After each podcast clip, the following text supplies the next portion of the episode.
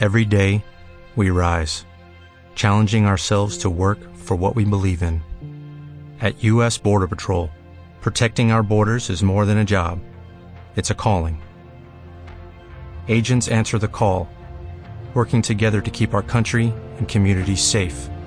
If you are ready for a new mission, join U.S. Border Patrol and go beyond. Learn more at cbp.gov/careers.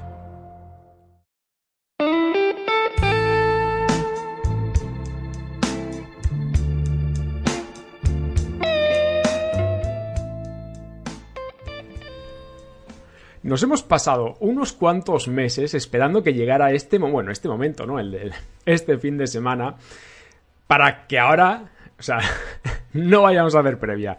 Así que, gente, este sábado UFC 270 esa cartelera que, como os digo, que hemos estado esperando durante, durante tanto tiempo, eh, esa cartelera donde tendremos una pelea estelar eh, que definirá el campeón indiscutible de los pesos pesados, ya sabéis, ese combate entre Francis Ngannou, el campeón, en teoría legítimo, contra el campeón interino Cyril Gane, ¿vale? Mucho se está hablando de esta pelea. En el combate coestelar vamos a tener a Brandon Moreno cerrando esa trilogía eh, contra Davison Figueredo, ya sabéis, combate por el título del, peso mosca. Y bueno, eh, vamos a tener también eh, a Michel Pereira en el peso welter enfrentándose a André Fiallo. Este chico pues eh, debuta en la UFC, así que vamos a ver. Vamos a ver cómo, cómo le va. En el peso gallo tenemos a Cody Staman. Que bueno, a ver, para los que me estéis viendo por YouTube, ponemos esto aquí para que lo vayáis viendo conmigo. Y los que me estéis escuchando por Spotify, por eh, Google Podcast o por eh, iBox, pues bueno, pues os lo, voy explicando lo mejor posible. Em, bueno, continuamos. En el peso gallos, decía, tenemos a Cody Staman, a The Spartan, eh, pelear contra Said Nurmagomedov. No hagáis caso al apellido, no es familia de, de Khabib. Y eh, tenemos eh, iniciando esta cartelera en el peso medio a Rodolfo Vieira contra Wellington Turman, ¿vale? Combate interesante. Al final la pelea de Ilia Topuria pues queda como la pelea estelar de las preliminares. Em, imagino que ya hablaremos al final, al final de todo de, Ilia Topuria contra Charles Jourdain. Pero bueno, eh, puede, puede ser, a pesar de toda la confianza, que, que bueno, que, que transmite Ilia Topuria es, es, un combate un tanto, un tanto peligroso. Pero bueno, em, a ver, ¿por dónde empezamos? Yo creo que vamos a empezar por, por el principio, ¿no?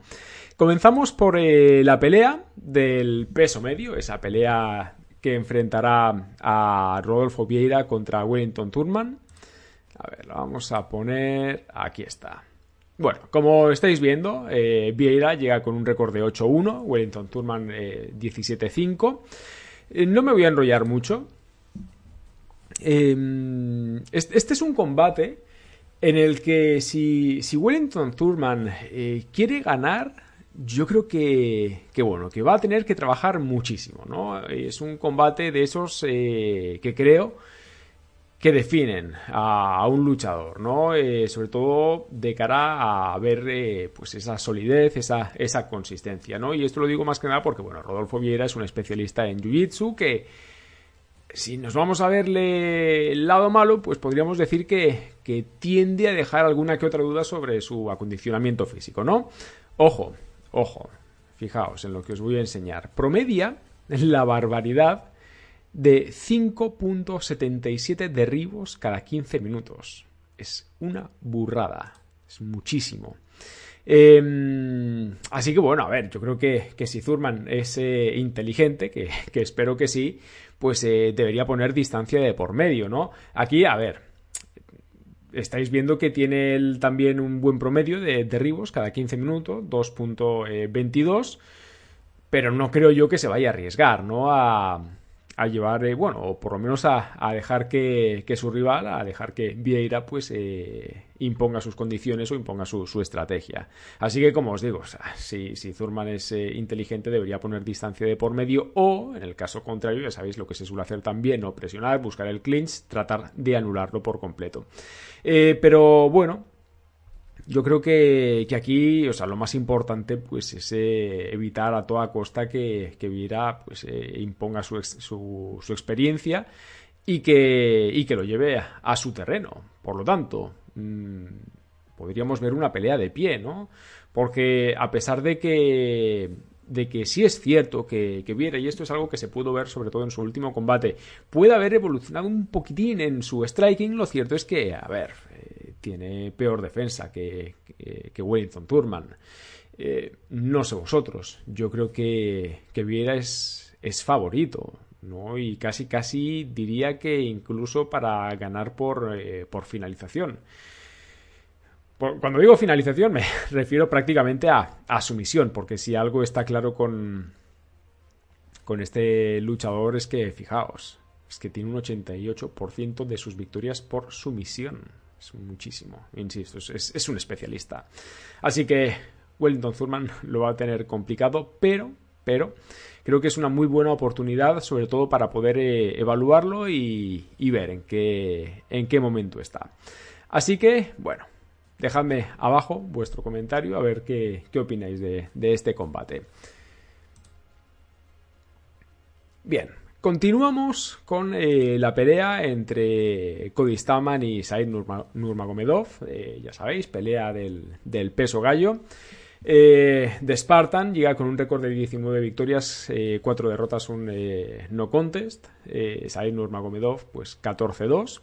Y bueno, ¿qué podemos decir? No? Eh, Cody Starman es ese luchador que se caracteriza por, por su presión. A ver, eh, no es el más técnico, pero sí que, que, bueno, que podríamos decir que tiene mucha determinación, ¿no? Tiene muy buena resistencia, tiene un buen mentón, ataca mucho a la, a la zona media. Esto, sobre todo, esto es, eh, es, importante. Ataca también a las piernas. Tiene la capacidad para llevar eh, la pelea a la lona.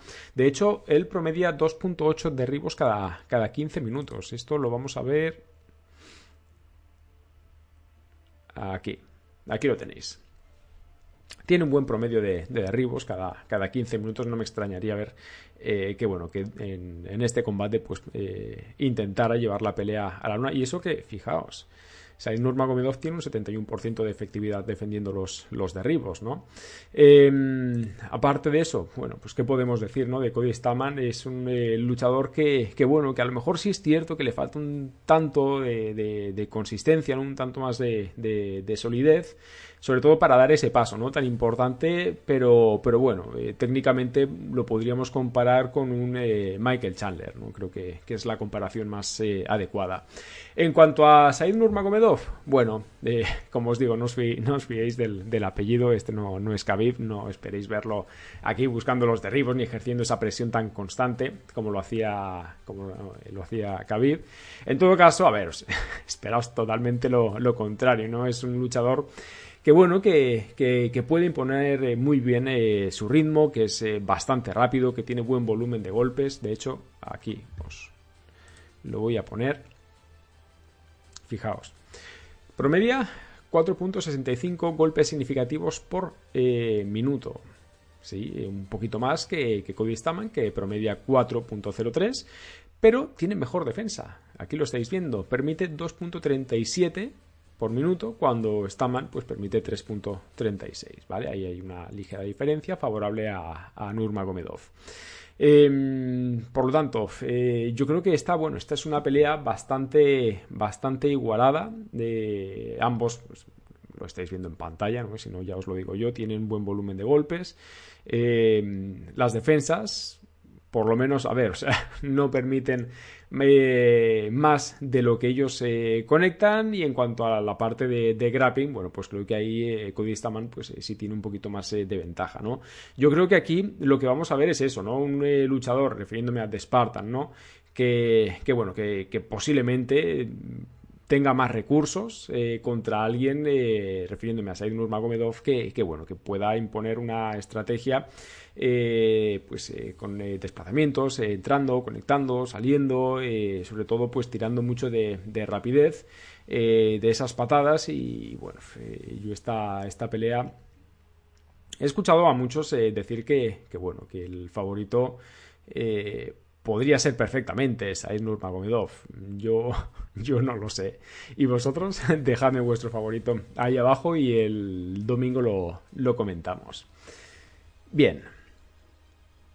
A ver, vamos a seguir. ya con la pelea entre Michel Pereira y André Fiallo. Fijaos, lo que os decía, ¿no? André Fiallo es eh, un luchador que, debuta en la UFC, ni siquiera le han puesto aquí su foto ni, nada. No sé yo si en... Eh,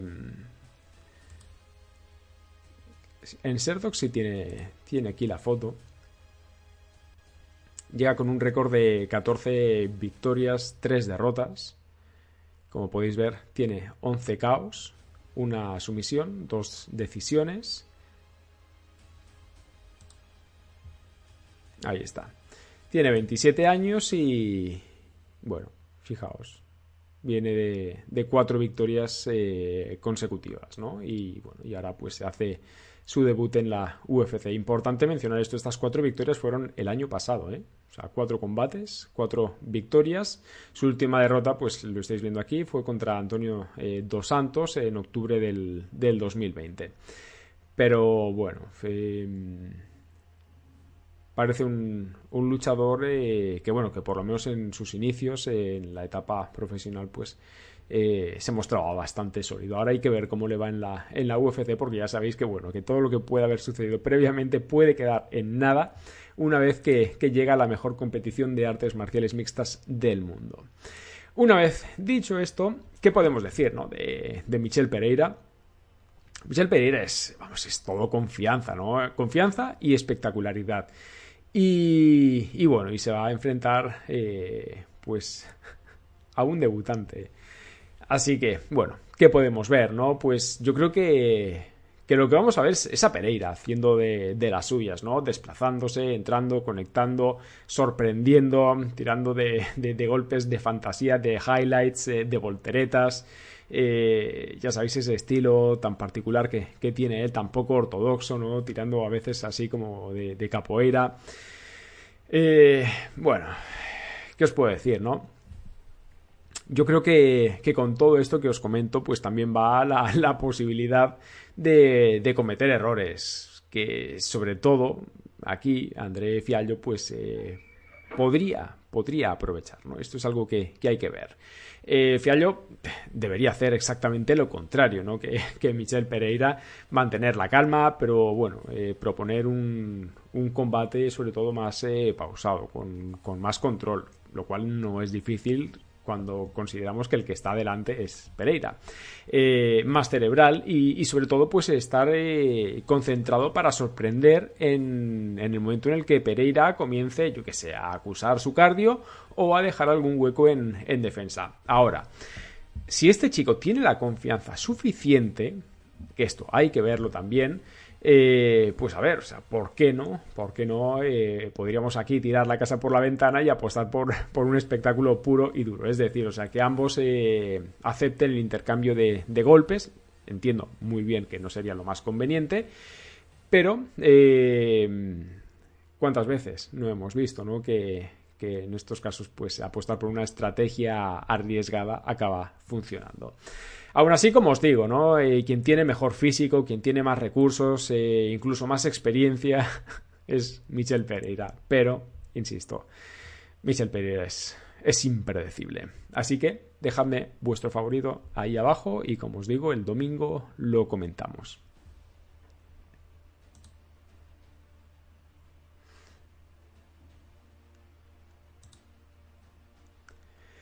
Bien, y llegamos al combate coestelar. Qué rápido, ¿no? Qué rápido se va esto. Combate coestelar eh, por el título del peso mosca. Se cierra la trilogía Brandon Moreno contra Davison Figueiredo. Eh, de Assassin Baby contra Deus da Guerra. Qué ganas, qué ganas de ver este combate. Y ya os lo digo de una vez. Para mí, para mí, este tiene todos los ingredientes para convertirse en uno de los combates del año. Entiendo que, bueno, que la última pelea entre estos eh, dos luchadores, pues, a ver, vimos una finalización por parte de Brandon Moreno, pero es que yo soy incapaz de quitarme de la, de la cabeza la imagen, ¿no? Eh, la sensación que tuve después de ver el, primer combate entre ellos, ¿no? Que, fue, vamos, fue una, una auténtica locura y un combate en el que creo que puedo decir, sin miedo a equivocarme, que, Brandon Moreno sorprendió al mundo. de verdad, o sea, fue de menos a más y, y acabó acabó sacando un, empate. A ver, que luego entiendo muy bien que la gente puede decir, sí, bueno, pero es que si no le hubieran quitado un punto a Davison Figueredo hubiera ganado. Mm, eh. Vale, pero lo... pero se lo quitaron. Así que, eh, bueno, mm, vamos a ir... Eh, vamos a ir con, con los puntos fuertes, ¿no? De, de Brandon Moreno porque para mí aquí hay algo, algo importante y que creo que es una de las claves de, este, de este combate. Em, sobre todo, esto está relacionado con lo que os comento, ¿no? Con esos eh, dos combates previos. Y no es ni más ni menos que la confianza eh, que hay en estos dos luchadores. Es decir, la confianza de Brandon Moreno ahora mismo está, yo creo que en el punto más alto de su carrera. En el caso de Davidson Figueredo, creo que tiene muchísimo que demostrar. Y esto lo digo más que nada porque, bueno, creo que hay un punto de inflexión eh, en ese primer combate, ¿no? Todos sabemos que, bueno, que, que Davidson Figueredo, a ver, si habéis visto el combate, si no, de verdad tenéis que ir a verlo porque es, es una pasada. Em, comienza fuerte, comienza presionando eh, y bueno, y con el transcurso de los asaltos, pues Brandon Moreno va ganando terreno y al final pues eh, acaba, acaba rompiéndolo. Es que acaba rompiéndolo mentalmente de una manera impresionante. Es que yo después de aquel combate, cuando estaban eh, dando el resultado, cuando estaban eh, dando ese, ese empate, el lenguaje corporal, la expresión de Deus la Guerra era la de un luchador totalmente frustrado. O sea, que parecía incapaz de creer lo que había sucedido durante esos eh, cinco asaltos, ¿no? O sea, un, luchador eh, superado por un aspirante que no esperaba. Yo tengo esa sensación, ¿vale? Por eso os digo, para mí hay un punto de inflexión muy importante en, ese primer combate porque a raíz de eso, bueno, a ver, o sea, que luego también influyen otros factores, ¿no? Como los cortes de peso de, de Benson Figueredo, que siempre han sido un problema, pero bueno, más importante que eso tal vez sea la confianza que gana después de ese combate Brandon Moreno, porque después de aquello es como si dejara de respetar al campeón, ¿no? Como si él supiera que es superior, cosa que, bueno, que evidentemente demostró y que yo creo que este fin de semana va a volver a demostrar, ¿no? Em, pero bueno, eh, más allá de eso, Brandon Moreno creo que es un luchador bastante más técnico, tiene, tiene muy buen boxeo, de verdad, o sea, echadle un ojo a ese jab, la manera en la que martillea de manera constante, es ese triple jab eh, que, va lanzando para mantenerlo eh, en, distancia. Lo de Brandon Moreno es, increíble, de verdad os lo digo. Eh, luego, aparte de esto, pues su ritmo, ¿no? La capacidad que tiene para imponer su ritmo, para imponer el, control que a él le interesa dentro de, la pelea, creo que es también muy importante, pero es que no es solo eso porque no hay que, menospreciar el grappling, el grappling que tiene Brandon Moreno. De hecho, os lo voy a enseñar.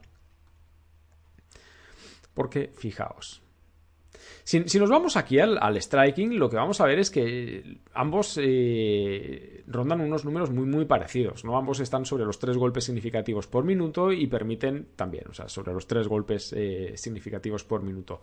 Pero, ojito a esto, ¿vale? Que esto es, para mí es, una de las, eh, de las dudas que, bueno, que, que me genera Brandon Moreno, que es ese 39% de efectividad en golpes significativos, ¿no? Es un porcentaje bastante bajo, significa esto que eh, falla bastantes golpes, ¿no? Eh, Davidson Figueredo en este caso está sobre el 50%.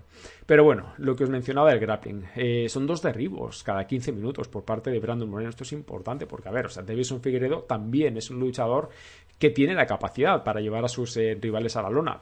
Pero bueno, en este caso, yo creo que aquí hay, aquí hay mucha igualdad. pero bueno, ahora, ahora hablaremos de esto. Em, a ver, hablábamos de, los, de, las fortalezas, ¿no? De, de Brandon Moreno yo aquí también quería incluir, ¿no? Esa, pues esa sensación que, bueno, es más que eso, es, esto, esto es una, es una seguridad, ¿no? Eh, lo completo, lo completo que es eh, Brandon Moreno. Es un luchador que es capaz de, manejarse bien eh, con la pelea de pie y si la pelea se va a la una, es que no importa al final que Davison Figueredo pues también tenga la capacidad de derribar porque Ya lo vimos en su combate anterior, cómo lo, acabó sometiendo. Entonces, en este caso, están ahí, ahí, eh, los dos. Em, ¿qué, podríamos decir, no? En el caso contrario, o sea, ¿dónde podría estar la, debilidad del mexicano? Mm, yo, a ver, sobre todo por eh, sus dos últimos combates, entiendo que lo más peligroso para Brandon Moreno sería tener un exceso de confianza. Y os lo digo de verdad, o sea, con, con la mano puesta en el corazón. Brandon Moreno para mí ahora mismo está en, un nivel, vamos, en un nivel superior. Así que eh, para mí la clave del combate en cuanto a Brandon Moreno, evidentemente, pues eh, sería, a ver, o sea, que esté totalmente centrado, cosa que creo que, está. Su adaptación a las circunstancias eh, de la pelea, o sea, esa capacidad tan importante, ¿no? Para, para ajustar y tal vez, tal vez, buscar un combate largo. ¿sí? Porque en el caso contrario, bueno, si hablamos de las fortalezas de Davison Figueredo, creo que, bueno, o sea, que, lo primero es, su potencia, no es un luchador que, que, bueno, que físicamente Insisto, de verdad, llamadme pesado, más allá de los problemas que pueda tener con el corte de peso, pero, pero su potencia, vamos, es, lo que lo caracteriza a él. Esa explosividad, ¿no? Esa capacidad que pueda tener para generar presión, su grappling, su jiu su capacidad para finalizar a sus eh, rivales, ¿no? Por, por su misión. Yo creo que, que bueno, que ser un es un luchador peligrosísimo. Pero, pero, como os mencionaba, ¿no? Eh, la confianza en este caso, eh, yo creo que, bueno, que muy posiblemente esto se haya convertido en algo personal para él, ¿no? Porque para mí, para mí Davison Figueredo es un luchador que llega a esta pelea con mucho que demostrar. Porque, a ver, Acordaos de aquellas peleas contra Joseph Benavidez, ¿no? En la que gana, bueno, o sea, el primer combate lo gana, pero no, no le dan el cinturón porque se había pasado de peso. Y en el segundo, yo creo que todos sabíamos que, iba a ganar y gana con eh, cierta facilidad, ¿no? Por lo menos yo así, así lo recuerdo. Después de aquello, yo pensaba que, bueno, que Davison Figueredo iba a ser ese campeón que dominara la división durante bastante tiempo, pero no fue así. Llegó Brandon Moreno y, vamos, y en la primera pelea lo dejó con muchísimas dudas y la segunda, vamos, es que lo acabó totalmente. Se habló mucho, sobre todo de los problemas de corte de peso, pero es que... ¿Y cuándo no? Es que esa es la pregunta. ¿Y cuándo no ha tenido problemas eh, con el corte de Bison Figueredo, no? Em, por eso insisto en ese factor mental, ¿no? Eh, parece de alguna manera que Brandon Moreno le ha tomado la, medida. O sea, que Brandon Moreno sabe perfectamente cómo llevarlo a su terreno o cómo, cómo derrotarlo, ¿no? Cómo frustrarlo incluso. Pero bueno, eh, ¿qué, otra debilidad podríamos eh, decir de Davison Figueredo? ¿no? Pues eh, la defensa contra, contra el striking. Y esto lo digo más que nada porque se trata de un luchador que, suele bajar mucho la, guardia, ¿no? Y, bueno, ya hace un momento mencionaba ese, ese jab de, Brandon Moreno. es algo que puede, vamos, aprovechar a la perfección, ¿no? Puede castigar, puede martillar, puede, vamos, puede desgastarlo. Así que para mí la clave de, de Beson Fegredo, a ver, eh, tiene que estar totalmente centrado. O sea, aquí, aquí ya, no, ya no valen las, eh, las excusas, ¿no? Yo creo que que en estos, en estos casos no, no vale, eso no, no, no vale. Eh, tiene que aplicar todo lo que pueda haber aprendido con, con, Henry Cejudo, creo que lo que tiene que hacer es sorprender, ¿no? Tiene que, entrar al, octágono y proponer algo que Brandon Moreno no, no se espere. Tiene que sacarlo de, su área de confort y tiene que decir, mira, eh, esto, esto no te lo esperas y por aquí te voy a ganar. Em, pero bueno, eh, cuando uno pues piensa ¿no? en qué clase de campamento puede haber tenido con Henry Cejudo y sobre todo el papel que va a tener en, este, en este combate, me refiero a Henry Cejudo, evidentemente, pues a ver, va a estar en su esquina, cosa que, no pasó con eh, Weili Sang cuando, se, cuando peleó contra Rose Namajunas. En este caso, Henry va a estar ahí y yo creo que eso, eso es importante, ¿no? Luego, eh, a ver, em, está esa, esa creencia, ¿no? De que Davison Figueredo va a apostar por un combate eh, corto, ¿no? Por provocar el intercambio, por eh, imponer el, ritmo, por ejercer una presión eh, constante y sobre todo, como os decía hace un momento, es que tirar de explosividad y de potencia. pero claro, esto también conlleva que deba controlar su cardio y esa es la parte que a mí a lo mejor pues no me queda tan claro porque en ese sentido creo que Brandon Moreno sí es superior. Así que, en este sentido, yo... Yo no puedo apostar contra Brandon Moreno. Menos aún después de ver esos dos últimos combates. Para mí Brandon Moreno es superior, no es un luchador que eh, cuando uno revisa de manera general ¿no? Eh, sus habilidades, pues tiene la sensación de que, de que es bastante superior a, a Davison Figueredo. A ver, ¿que Davison Figueredo puede ganar? Sí, claro, evidentemente. es que en la UFC esto puede pasar, siempre puede pasar. Pero a día de hoy, eh, yo creo que, que, lo normal sería que Brandon Moreno retuviera el, título, ¿no? Sobre todo porque, bueno, ya os digo que para mí ahora mismo está en el, en el mejor momento de, su carrera y, le tiene tomada la medida a, a Deus Guerra. Así que mi, apuesta es eh, Brandon Moreno por decisión unánime y, y este es uno de los combates del año. Y vosotros, dejadme vuestra opinión ahí abajo.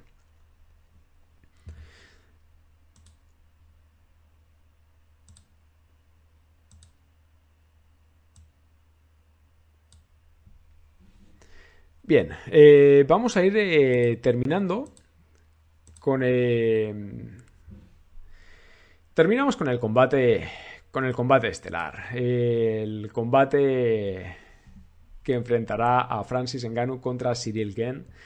Esa pelea por el título unificado indiscutible de, los pesos pesados, ¿no? En fin, eh, Francis Ngannou llega con un récord de 16 victorias, 3 derrotas. Cyril Gen 10-0, invicto. A ver, a ver.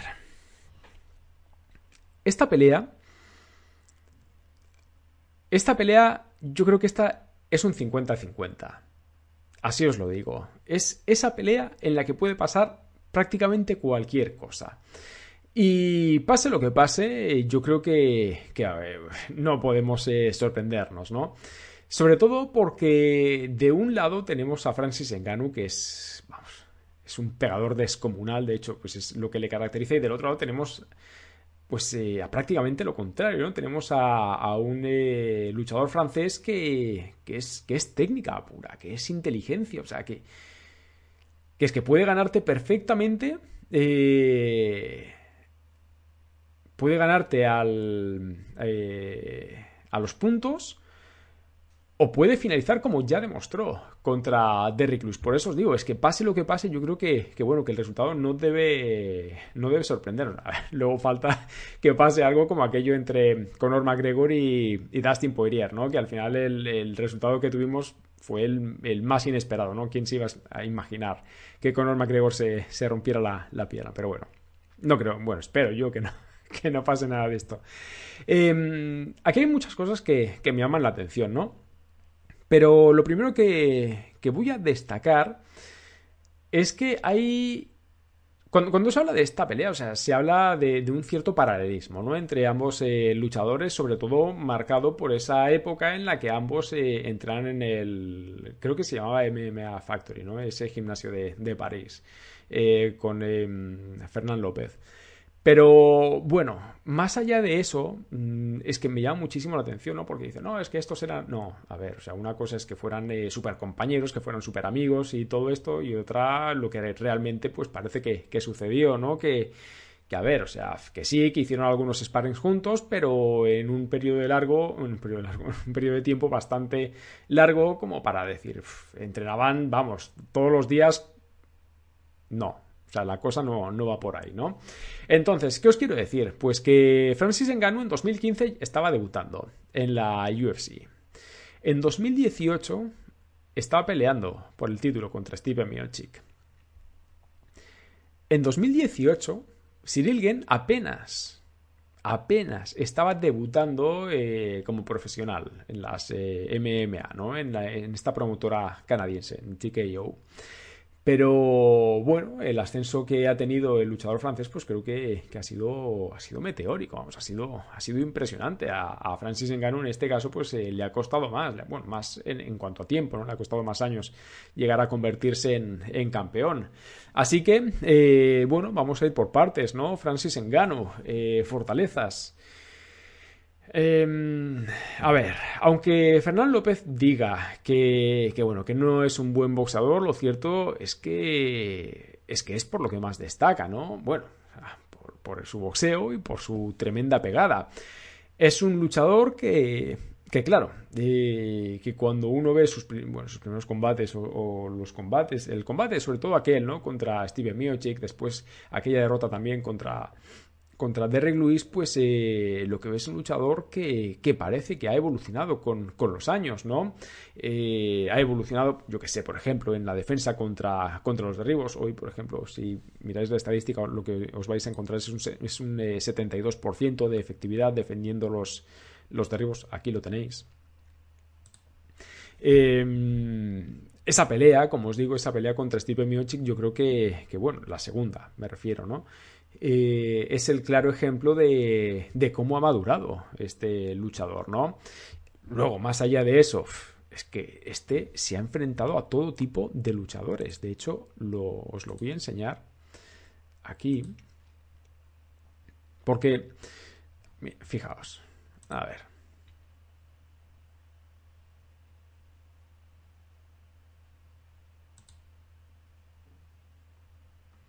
Fijaos. Se ha enfrentado contra Stipe Miocic. Ahí está. Se ha enfrentado contra Stipe Miocic dos veces. Em, la, primera, la primera pelea la pierde, la segunda la gana. Esto es importantísimo.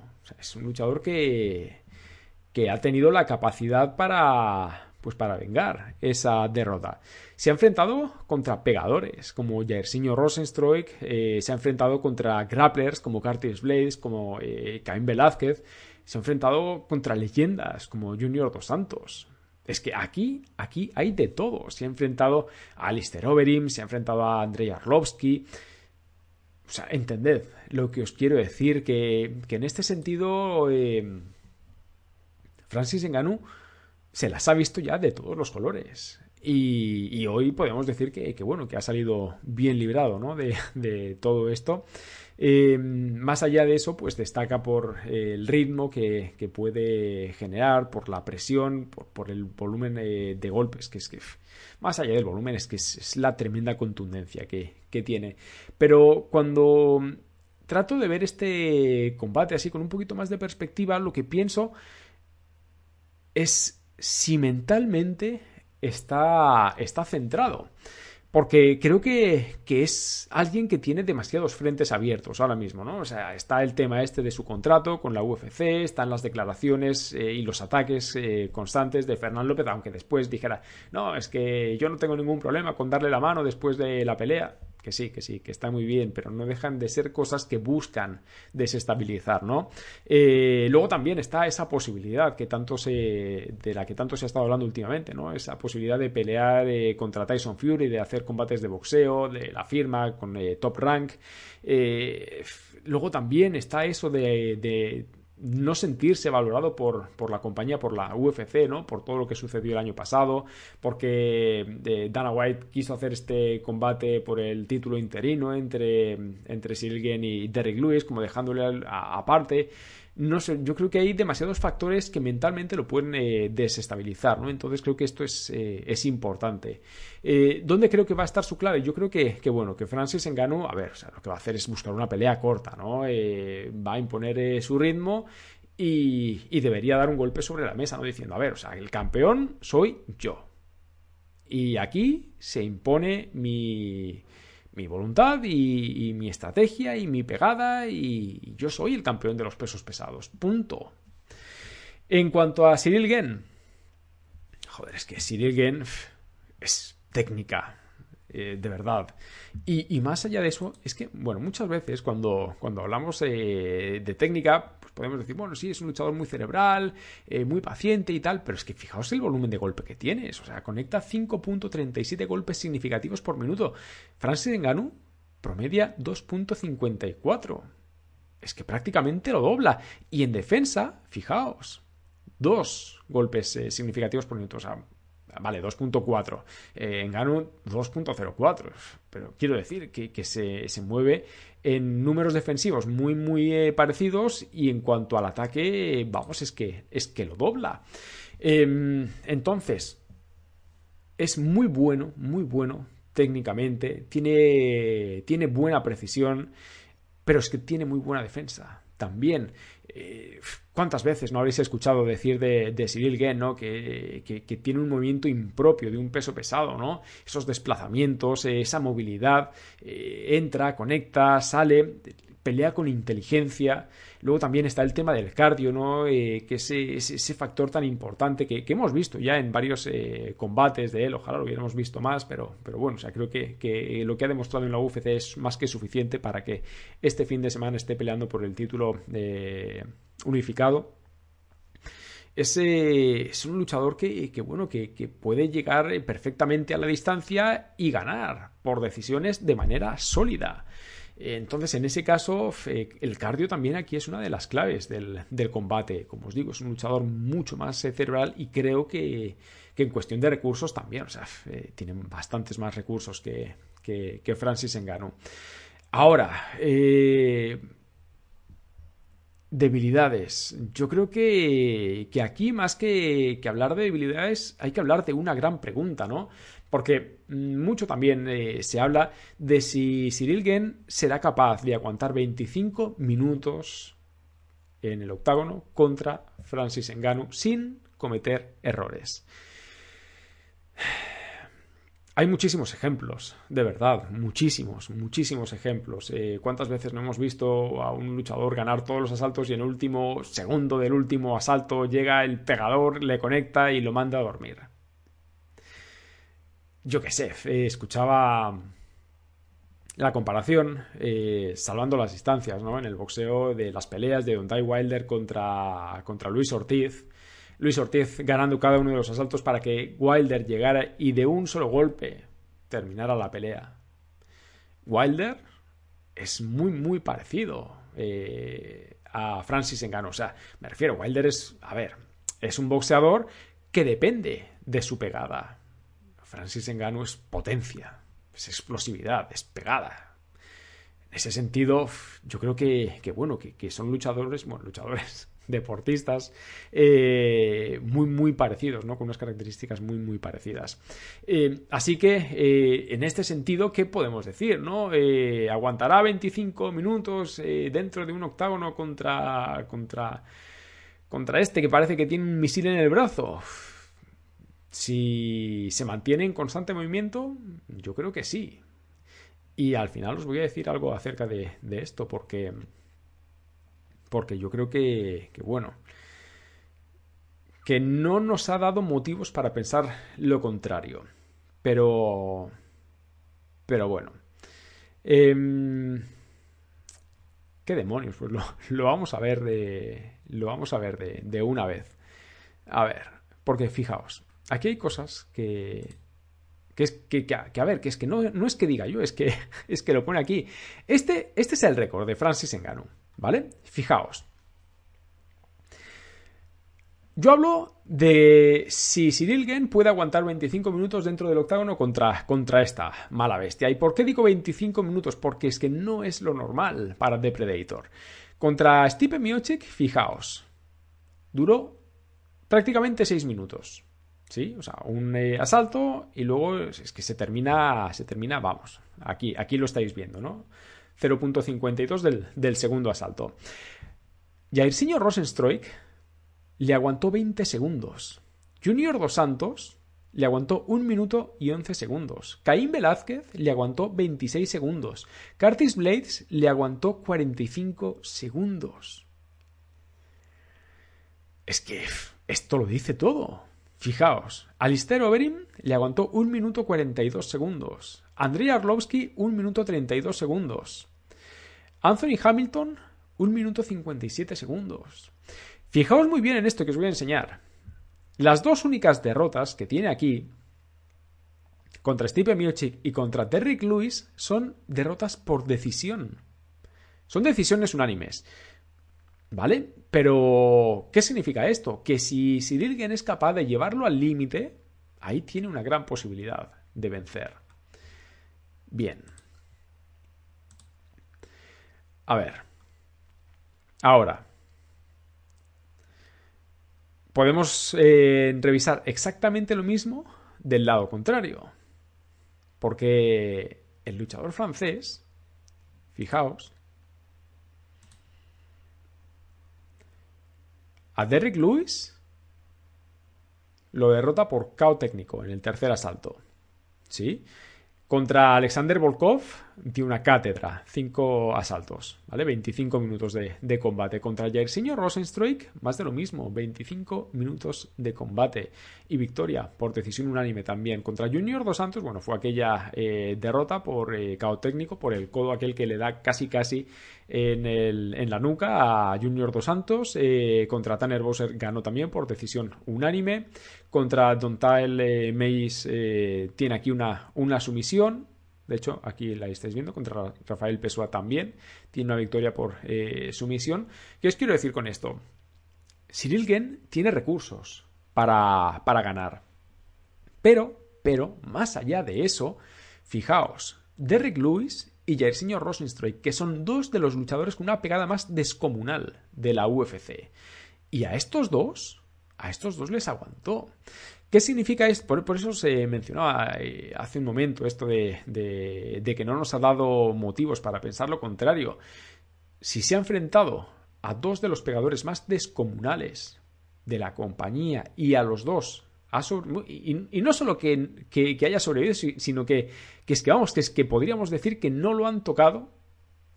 ¿Por qué no va a hacer lo mismo contra Francis Engano? Es que ese es el punto al que quiero llegar, ¿no? Porque para mí esta es una de las grandes claves de, de esta pelea, ¿no? Porque ya sabéis que el poder, de verdad, por mucho que tenga de Predator, no sirve de nada si no impacta. Y eso Cyril Gen lo sabe a la perfección. Bueno, Cyril Gen y Fernández López y, toda la gente que está, que está con él. Así que yo creo, yo creo que esa es la gran clave de, la pelea. En fin, eh, para mí, a ver, yo, yo, no tengo un claro favorito porque es que la verdad este es un combate que voy a disfrutar sin importarme quién gane. Si gana Francis Engano, pues bueno, pues, pues bien. Si gana Cyril Gen, pues bien también, ¿no? Lo voy a disfrutar y ya está. Eh, pero es que puede caer perfectamente de cualquier, de cualquier lado. Ahora, em, si a ese, bueno, pongamos, ¿no? Un 51% contra un 49%, creo, creo que se lo daría a Cyril Gen por lo que ha demostrado hasta la fecha. Y eso que si me seguís sabréis que no es un luchador eh, del que no sé, del que yo esperara que estuviera este fin de semana peleando por el título. Pero bueno, em, en fin, ya para, para, terminar, porque, porque ya se me ha hecho súper largo, Ilya Topuria contra Charles Jordan. A ver, ya sabéis que bueno, que Bloev se salió por, por dar positivo por COVID, Topuria pues se ve forzado a cambiar eh, de, de rival, se estuvo hablando eh, de de varias opciones. Eh, por ahí escuché hablar de, de Danige, de, de Charles eh, Rosa, puede ser también, que peleó la, semana pasada y, que perdió. Bueno, al final, pues pelea contra, contra Charles Jourdain, que tiene un récord de 12 victorias, 4 derrotas, no, no contest. Eh, básicamente podemos decir que lo que pasa es que cambiamos a un grappler por un striker, ¿no? Entonces, ¿con qué debe tener cuidado Ilia Topuria? Pues a ver, yo creo que, que la mejor defensa de Jordan es que se mantiene atacando, ¿no? Es un luchador muy, muy peligroso, que tiene muy buena pegada y, va a tener que tener cuidado eh, Ilia Topuria, sobre todo con eh, tratar de no entrar en los intercambios, ¿no? O sea, no ceder ante una pelea caótica. Eh, Topuria, a ver, es un luchador, creo yo, que, estaréis de acuerdo conmigo, mucho más metódico, ¿no? Que tiene muchísima seguridad en sí mismo e incluso que es eh, más completo ¿no? en términos eh, generales, eh, debe, debe, ser capaz de mantener esa presión constante, ya sabéis, con, ese buen boxeo que, tiene, debe ser capaz de llevarlo contra la reja, derribarlo, acotarlo, anularlo. Yo creo que Ilia Topuria es perfectamente capaz de hacer esto. Y, y a pesar de que es una pelea, bajo mi punto de vista, peligrosa por eh, la forma en la que acaba dándose, porque a ver, porque, porque es innegable, ¿no? que no es lo mismo preparar un campamento completo para enfrentarte contra un grappler que a dos semanas del combate te lo cambien por algo totalmente diferente, ¿no? Sobre todo cuando se trata de alguien tan peligroso como Charles Jourdain. Yo creo que aún así, Ilia Topuria tiene recursos suficientes para, para llevarse para llevarse esta pelea. A lo mejor no en el primer asalto, pero sí en el segundo y por finalización. Así que ahí os lo dejo, gente. 45 eh, minutos, ya, me, he pasado de, tiempo. Eh, comentarios, ya sabéis, me los dejáis ahí abajo y, nada, y el domingo pues estamos aquí de nuevo eh, hablando de, qué es lo que, lo que sucedió al final. de mi parte, pues ya sabéis que bueno, que este contenido lo tenéis disponible tanto en iBox, en Google Podcast, en Spotify, en IGTV de manera recortada y em, y aquí en, YouTube. Así que, eh, como de costumbre, agradeceros un montón que estéis ahí y ya sabéis, no me despido sin recordaros que lo que hacemos después de recibir un golpe es lo que determina qué clase de luchadores somos. Esto ha sido MMA en acción. Nos vemos.